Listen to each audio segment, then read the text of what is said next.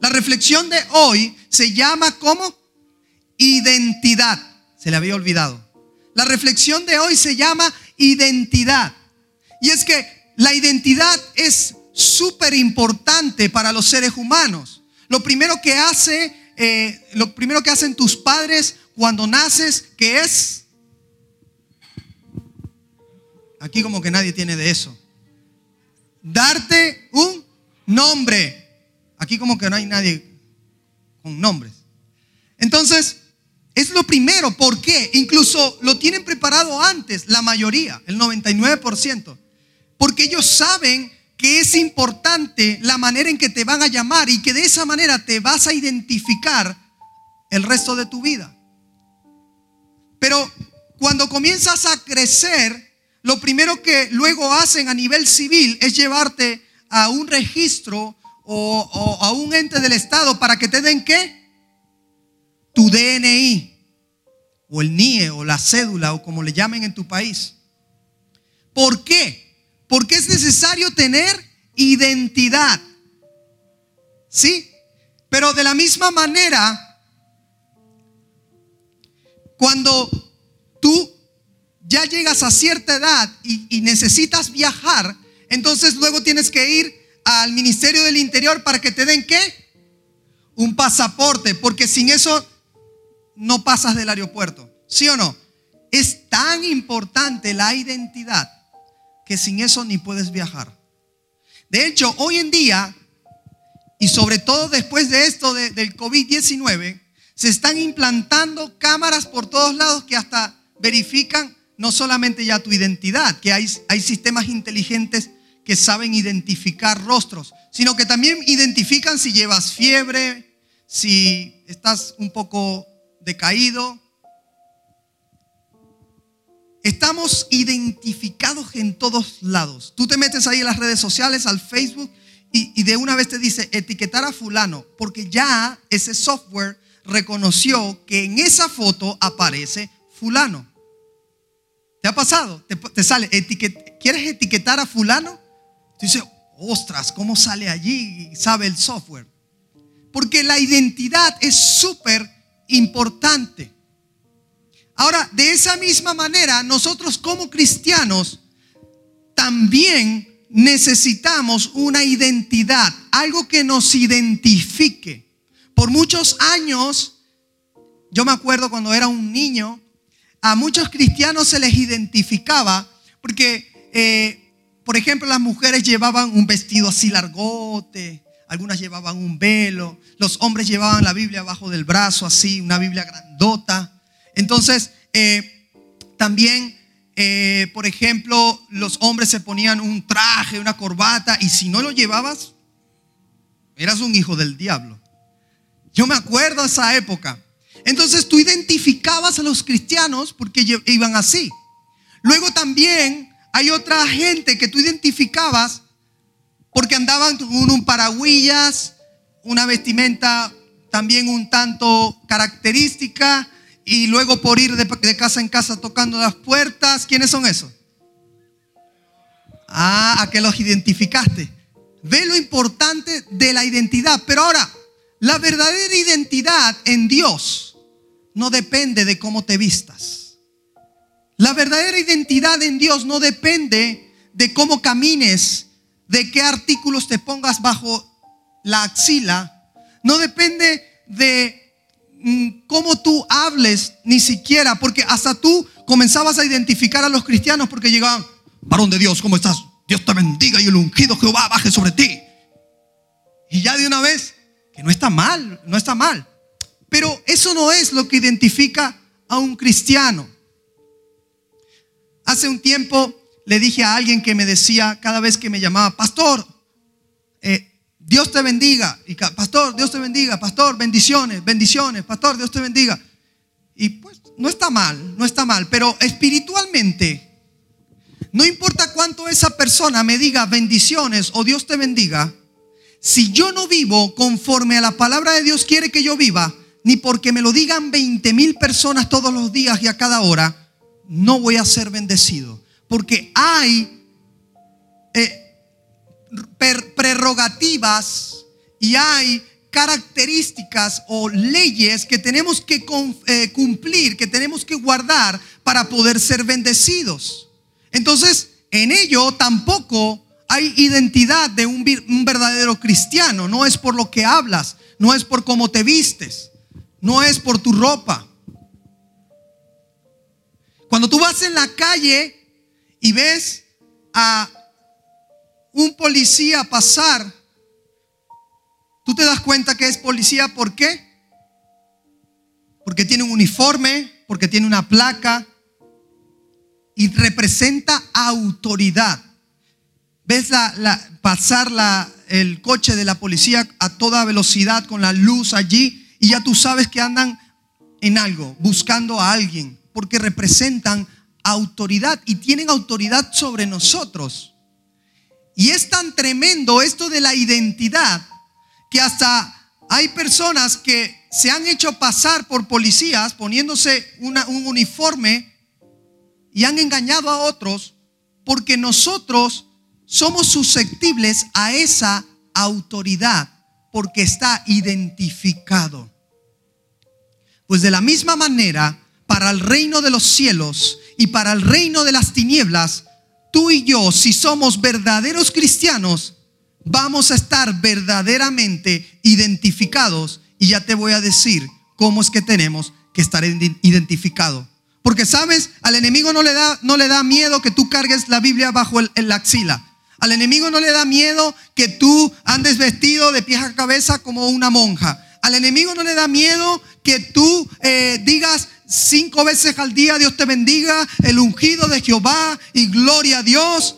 No le importa eso porque Él, su autoridad depende del mundo espiritual y no del mundo físico. Por lo tanto, no hay nada que tú hagas en lo físico que pueda atemorizarle a Él más que hacer lo que en el mundo espiritual afecta. Ahora, te quiero enseñar cuatro cosas que identifican a un verdadero cristiano. Y la primera es que un verdadero cristiano se identifica por sus frutos. ¿Por qué se identifica un verdadero cristiano? Por sus frutos. Y aquí vamos a ir Un verdadero cristiano se identifica por sus frutos. Y quiero que me acompañes a leer en Mateo. Colócalo tú manualmente, no, no está funcionando. ¿Vale o no vale? ¿Necesitas que vaya? Vale. ¿Lo pones? No está saliendo.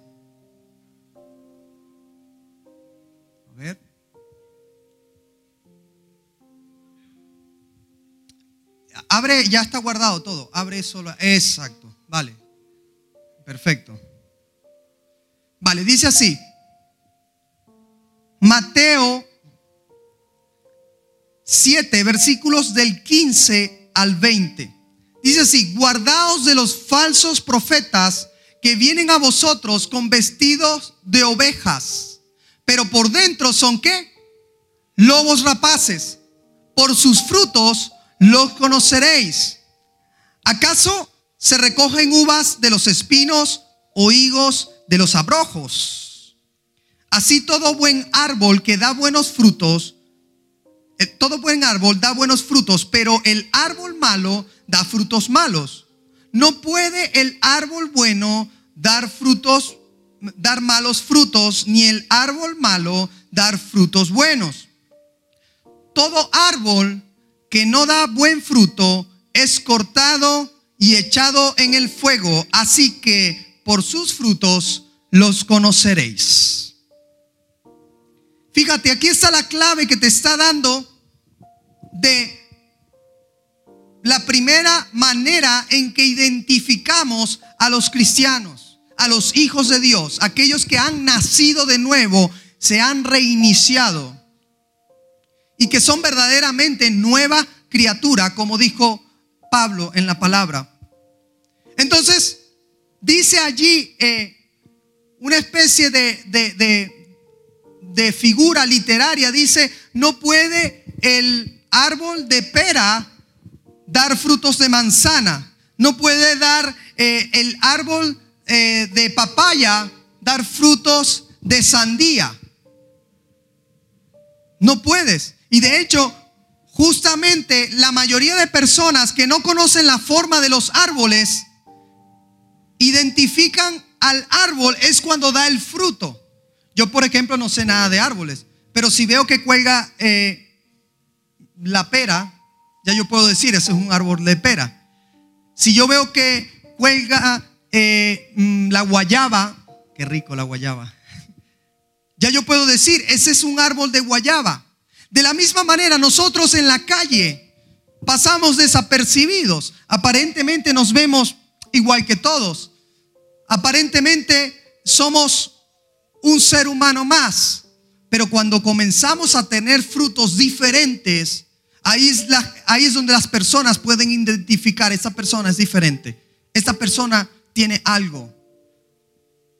Cuando tú llegas a un sitio donde todo el mundo está robando o donde todo el mundo está haciendo las cosas mal, no sé, qué sé yo, en tu trabajo, o, o llegas a un lugar donde todo el mundo chismea y tú haces todo lo contrario, por más que te digan tonto, por más que te digan, entonces allí realmente comenzarás a actuar como un verdadero cristiano y eso estará identificándote como tal, sin importar cómo andes vestido. Y es por eso que el Evangelio ha sido pisoteado durante mucho tiempo, porque en la calle hay muchas personas que aparentemente se visten como cristianos y cargan aquí la Biblia o cargan unas ropas un poco extrañas o, los ves porque andan diciendo gloria a Dios, aleluya todo el tiempo.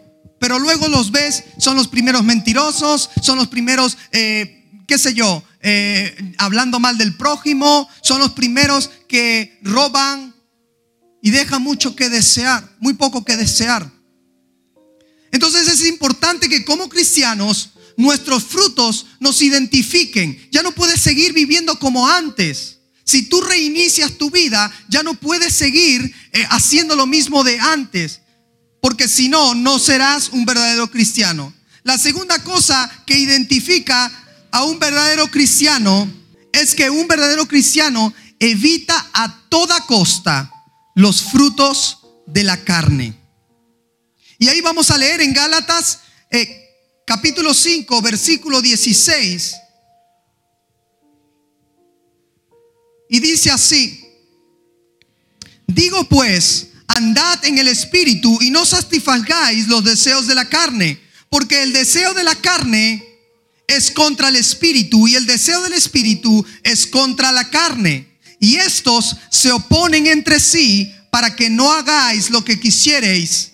Pero si sois guiados por el espíritu, no estáis bajo la ley. Y manifiestas son las obras de la carne, que son adulterio, fornicación, inmundicia, lascivia, idolatría, hechicerías, enemistades, pleitos, celos, iras, contiendas, disensiones, herejías, envidias, homicidios, borracheras, orgías y cosas semejantes a estas, acerca de las cuales os amonesto. Como ya lo ya os lo he dicho antes, que los que practican tales cosas no heredarán el reino de Dios. Mas el fruto del Espíritu es, y lo vamos a parar aquí. Si alguien dice ser cristiano, si alguien dice que su identidad está en Dios, está segura en Cristo y que es nueva criatura, pero sigue practicando alguna de estas cosas, déjame decirte, te estás engañando a ti mismo. Viviendo un engaño, no has nacido de nuevo, no te has reiniciado y es necesario para que tú realmente seas un hijo de Dios, uno que le ama, que viva lo contrario a, los frutos de la carne. ¿Sabes?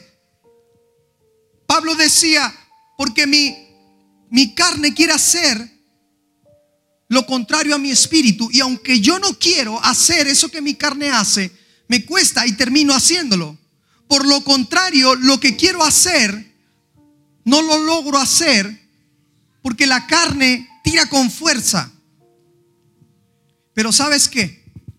Es necesario poder, para poder vencer a la carne, estar cimentados en el Espíritu. Y la única manera de estar cimentados en el Espíritu es a través de su palabra, a través de la oración, a través de la comunicación constante con Él, que es la única manera en que podemos soportar esas tentaciones en el momento de pecar. Mira, y te lo digo por, por este, experiencia propia. Cuando menos ando orando, cuando menos estoy buscando la palabra de Dios, cuando menos estoy buscando su rostro, cuando menos le sirvo, es cuando más difícil se me hace vencer las tentaciones de, hacer, de, incorrecto. Cuando más estoy frío en mi espiritualidad, cuando menos me congrego, cuando menos busco las cosas de arriba, cuando no hago el connect time, es cuando más difícil se me hace vencer a esas tentaciones que día a día se nos van a presentar. Usted podrá decir hoy, yo no sé si está aquí por primera vez o en una iglesia por primera vez, y usted podrá decir, bueno, pero yo, yo no hago mal a nadie, yo no mato, yo no robo, yo no, eh, yo hago cosas buenas por los demás. Pero ¿sabes qué? Según la palabra de Dios, todos hemos pecado, todos hemos transgredido la ley de una u otra manera, porque los pecados no tienen tamaño. Y la Biblia dice que si aún tú deseases a una mujer en tu, en tu mente y en tu corazón, ya adulteraste con ella. Entonces si estás pecando. Dice también la Biblia que aquel que aborrece a su hermano es un homicida. Uf, suena fuerte. Es que para las leyes de Dios es totalmente diferente a las leyes de los hombres. La ley de los hombres, para tú ser un, un, homicida, tú tienes que necesariamente matar físicamente a alguien. Pero la ley de Dios me dice lo contrario, que si tú estás hoy aquí y crees que eres cristiano y crees que eres salvo, pero mantienes un odio hacia alguien durante tanto tiempo, aún no has nacido de nuevo, porque ante los ojos de Dios eres un homicida. Y así montones de cosas que vienen a nuestra vida. Las borracheras, dice aquí, las contiendas, los pleitos, los celos, las herejías, las envidias, idolatría. ¿Sabes qué es la idolatría? Adorar, adorar ídolos. Adorar a otra cosa que no sea a Dios, el único Dios real. Pero nosotros pensamos que porque no nos postramos ante una imagen, ya con eso está resuelto, no somos idólatras. Pero eso no es así, porque según lo que nos enseña la palabra de Dios, todo aquello que quita el primer lugar a Dios, puede ser tu trabajo, puede ser tu pareja, puede ser tu familia, todo aquello en lo que inviertes tiempo, esfuerzo, recursos, mucho más y antes que en Dios se vuelve idolatría. ¿Cuándo fue la última vez que te conectaste en, en, la noche antes de acostarte o en la mañana antes de irte a hacer tus labores? ¿Cuándo fue la última vez que te conectaste a orar, a adorar con Él, a leer su palabra? Pero sí, cuando salimos de la cama, cogemos el móvil eh, y ya vemos las redes sociales, cogemos y hablamos con alguien, vamos apurados porque no queremos llegar al jefe tarde, pero no nos importa llegar tarde el domingo a la iglesia de Dios discúlpame que te confronte. Cuando yo te confronto, confronto mi vida. Y trato de hacer las cosas para Dios con excelencia. Porque si lo hago para los hombres, porque el jefe me puede echar. Si yo llego primero, temprano, porque el jefe me puede echar, pero luego llego tarde a la iglesia de Dios. Luego no me conecto en las noches a adorar con Él en oración. No tengo tiempo ni para leer un versículo en toda una semana. Déjame decirte, por mucho que tú digas, yo creo en Dios, Tú crees que Él existe, pero aún no has creído verdaderamente en Él. No estás viviendo una verdadera vida de intimidad con Él. No estás viviendo una verdadera vida donde todos tus frutos pasados queden atrás y comiences a tener frutos del Espíritu. Y dice así, mas los frutos del Espíritu Mas el fruto del Espíritu es amor, gozo, paz, paciencia, benignidad, bondad, fe, mansedumbre, templanza. Contra tales cosas no hay ley. Entonces necesitamos comenzar a vivir en esas nuevas actualizaciones, en esas nuevas aplicaciones que necesita tu vida para ser verdaderamente un instrumento renovado, para ser verdaderamente un hijo de Dios. La semana pasada leíamos que Jesús decía, el que me ama a mí verdaderamente, ama y guarda mis mandamientos y de esa manera el Padre también le amará.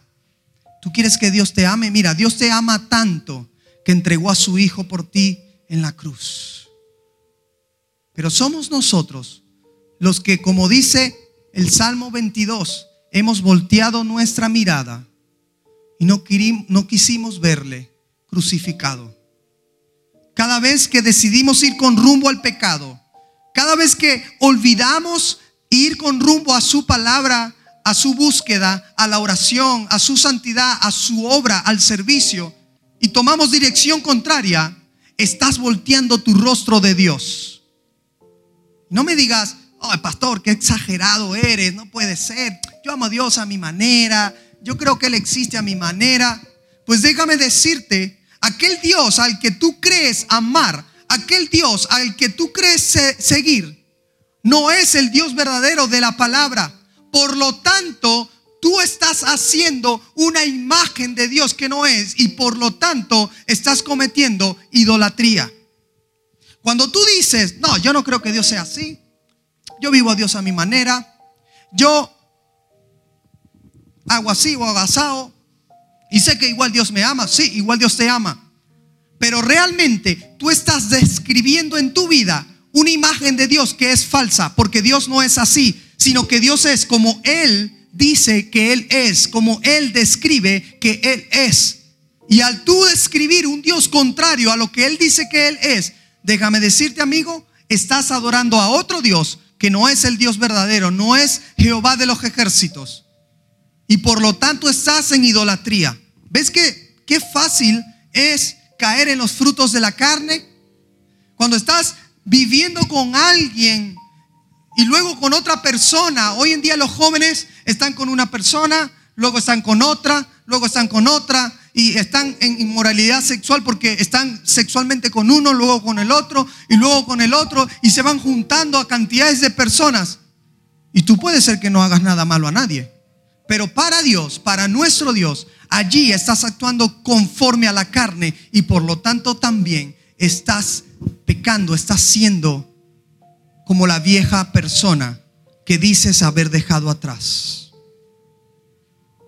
Cuando todavía en tu corazón hay personas que odias, que desprecias, hay personas que tienes años y aún no has perdonado, aún estás viviendo conforme a sus frutos de la carne que necesitamos dejar atrás.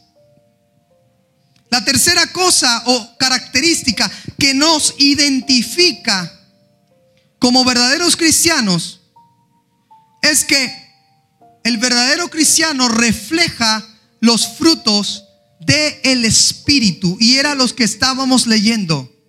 Gozo, paz, amor, paciencia, benignidad, bondad, fe, mansedumbre, templanza. Y dice Romanos 6, el versículo, desde el versículo 1 dice,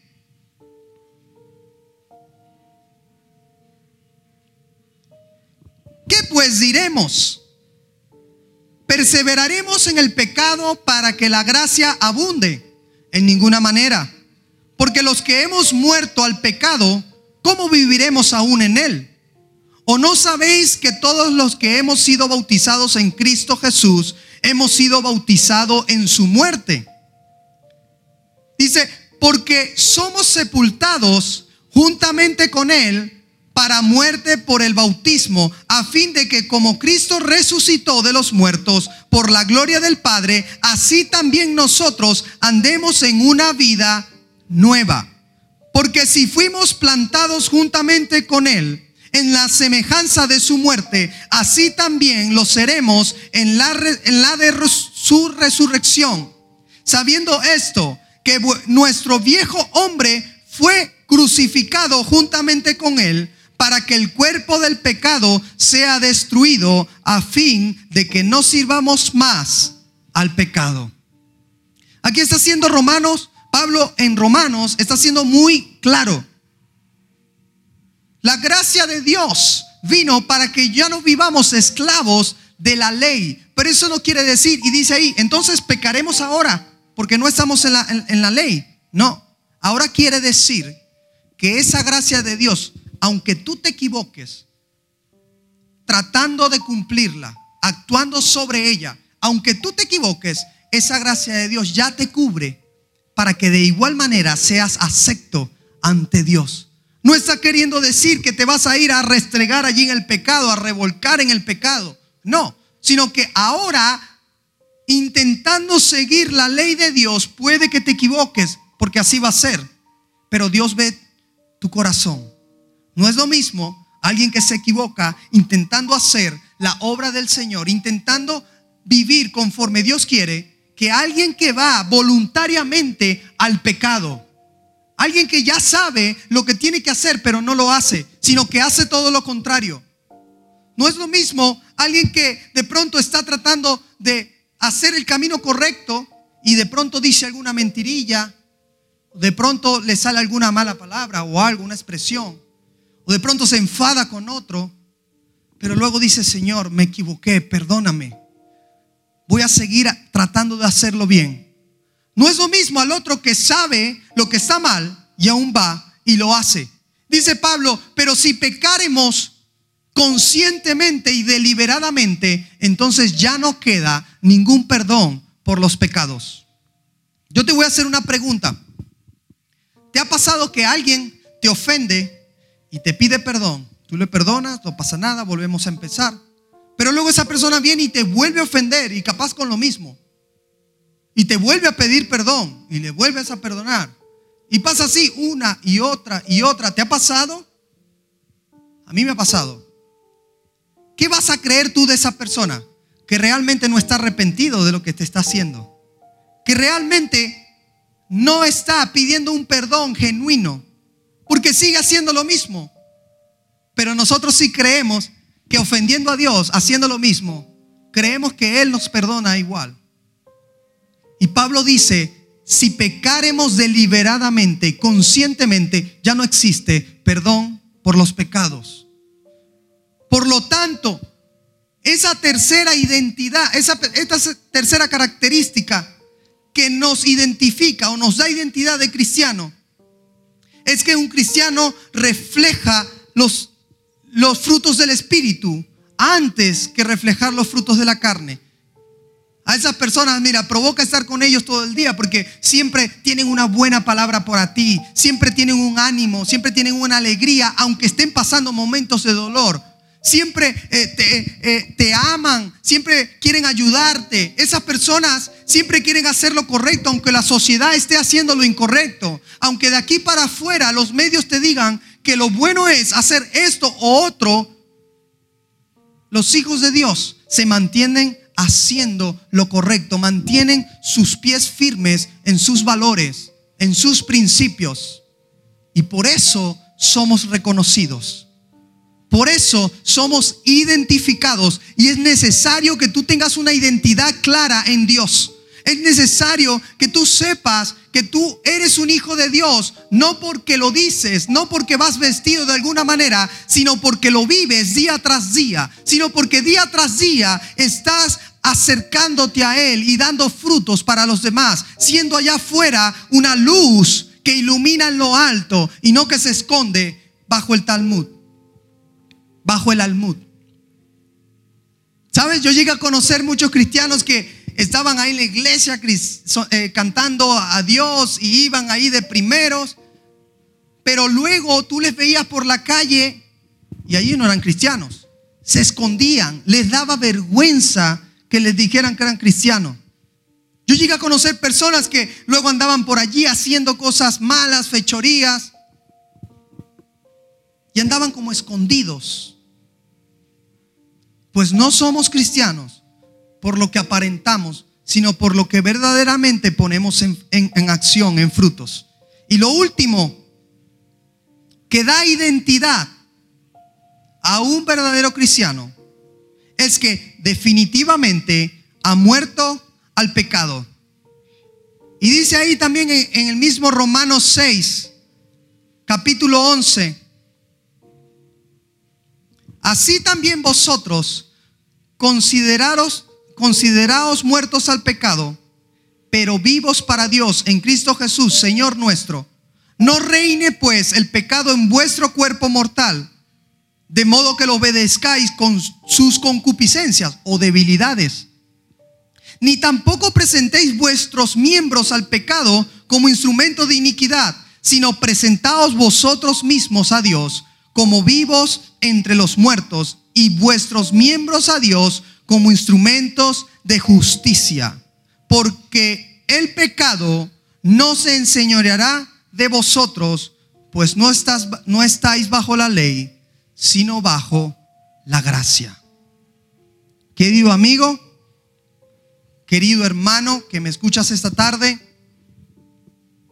no hay otra manera de verdaderamente vivir para Dios que el morir al pecado, que el morir al mundo. Y no es fácil, yo no te estoy diciendo que es fácil, pero están las herramientas para poder lograr superar la prueba. La Biblia dice que Dios no, no, nos pone pruebas o tentaciones que no podamos superar, sino que conforme a cada uno y a cada fuerza de cada quien, Él coloca pruebas para que cada uno pueda ser probado y crecer en esa prueba.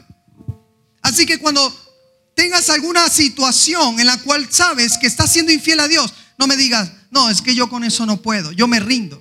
Mira, yo no puedo dejar de mentir porque es que es mi manera de vivir.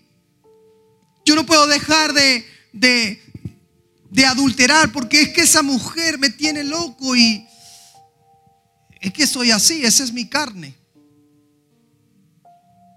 Yo no sé cuál es aquello que durante mucho tiempo ha estado en tu vida como un gusano que te está quitando esa conexión con Dios, esa paz que viene de Dios. Yo no sé qué es ese pecado que en tu vida te está haciendo que te creas que eres cristiano, pero que verdaderamente estés viviendo una vida pasada todavía, que aún no hayas reiniciado totalmente tu vida. Yo no sé qué es ese pecado oculto, aquella cosa que vez tras vez sigues haciendo y practicando que te tiene todavía en una vieja manera de vivir. Pero es necesario que tú tomes eso, lo entregues a Dios, lo confrontes y le digas, Dios mío, yo sé que solo no puedo, sé que soy débil, sé que se me hace difícil eh, poder hacer lo correcto y se me hace difícil dejar esta situación, pero yo hoy la quiero entregar delante de ti. Yo hoy la quiero traer a ti porque yo sé que en ti puedo lograrlo. Dice la Biblia, el débil diga en él, fuerte soy. Fuerte para poder luchar, para mantenerte en santidad, para mantener verdaderamente tu vida como la de un hijo de Dios. No es fácil. Es una cuestión de práctica. Es tan así que Pablo lo compara con aquellos hombres que van al estadio a correr en el atletismo, una carrera para ganarse un premio corruptible. Y él dice, si ellos que están compitiendo por un premio que se corrompe, que al final todo el mundo eh, olvida. Si ellos se dejan de, hacer cosas, yo no sé si tú has visto un verdadero deportista, pero no toma alcohol, no se va de fiesta, un verdadero deportista eh, tiene ciertas comidas que puede comer y comidas que tiene que dejar. ¿Sí o no? Y eso, a eso se refiere Pablo, dice, si ellos que corren por un premio corruptible se apartan de cosas para poder ganar el premio, ¿cuánto más nosotros que luchamos por un premio incorruptible que es nuestra salvación? No vamos a dejar de hacer cosas que están mal para que podamos correr esa carrera ligeros, libres. Hay gente tratando de correr esa carrera de cristiano, pero con pesos atrás. Gente allí arrastrando y le ve pasar por un lado a los demás cristianos, pero él no quiere soltar. Y le dice, pero suéltalo. Suelta ese pecado, suelta esa relación tóxica. Suelta ese comportamiento. Suelta la mentira, suelta el odio hacia otro. No, pero es que no puedo ahí, no, yo prefiero llevarlo. Y va allí arrastrando y se está quedando de último porque se engaña a sí mismo. Es necesario que como cristianos soltemos ese pecado, ese pasado, soltemos esa vieja manera de vivir y le demos la oportunidad a Dios de que Él sea quien verdaderamente reine en nuestra vida, que Él sea quien verdaderamente domine nuestros corazones. Porque si no, amigo, te estás engañando. Si no, amigo, estás viviendo una vida de engaño. Póngase de pie.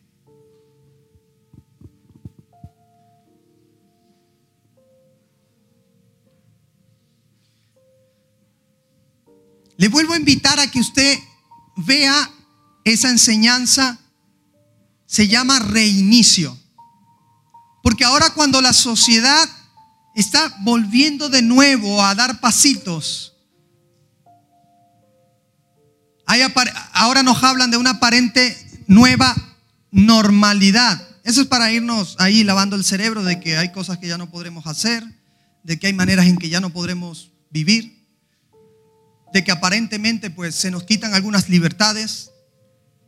Pero es necesario que usted como cristiano o como persona que de pronto aún no es cristiana, pero está escuchando este mensaje, usted también pueda hacer un stop en su vida y decir, ¿será que voy a seguir viviendo sin rumbo y sin destino como todo el mundo allá afuera? ¿Qué vas a hacer cuando tu vida llegue al fin de sus días? ¿Qué habrás hecho? Solo haber obrado y laborado para ganar dinero, para poder comer, seguir viviendo y respirando, y de la misma manera poder seguir trabajando. Entonces entras en ese círculo vicioso de toda la humanidad, que al final de tus días, lo único que dejas es desvivir, de existir. O por el contrario, escuchando este mensaje, Tú prefieres decir, yo hoy quiero hacer un stop, reiniciarme. Yo hoy quiero comenzar el propósito que Dios tiene para mí, aquello para la cual yo vine a esta tierra. No puede ser que hayamos venido a esta tierra solamente como los animales, a, a nacer, crecer, desarrollarnos, comer, reproducirnos y morir. No puede ser, no tiene sentido. ¿Tiene sentido alguno tanta perfección en los astros, tanta perfección en, la naturaleza? Mira, si falta un animal o dos animales de la cadena alimenticia, todo se comienza a hacer un desastre. Si hay más carbono que oxígeno, entonces comienza a calentarse la tierra. Si hay más esto que lo otro, todo es un perfecto equilibrio. Es imposible que si hay un perfecto equilibrio para las cosas creadas, las que vemos alrededor, es imposible que para tu vida, sencillamente, por casualidad, hayas nacido y te toque ser un esclavo más de ese sistema hasta los días de tu muerte. Por eso es necesario que tú te reinicies y digas, yo hoy quiero saber qué es lo que tú tienes para mí, Dios. Yo quiero saber qué es lo que tú quieres hacer conmigo. Yo hoy voy a dejar, voy a hacer un stop, voy a poner el freno y voy a dejar de, de volantear yo mi vida, de un lado al otro. Voy a dejar yo de, dirigir el rumbo de mi vida y te voy a dar a ti la oportunidad, Dios, de que seas tú el que dirija mi destino, de que seas tú el que dirijas mi camino, aunque en principio no me guste mucho ese camino, aunque en principio tenga que dejar cosas atrás, aunque en principio tenga que soltar ese costal de cosas que estoy arrastrando que van en contra de Dios. Y si tú decides eso, a partir de hoy, déjame decirte, comenzarás a caminar verdaderamente como un cristiano, comenzarás a tener verdadera identidad como hijo de Dios. Porque Dios, Dios, en su palabra dice, aquellos verdaderos hijos de Dios son aquellos que guardan su palabra y la ponen por obras. O sea que no todos son hijos de Dios, sino aquellos que viven conforme a su voluntad. Yo quiero que allí donde tú estás, tú levantes tus manos, cierres tus ojos, vamos a hacer una oración.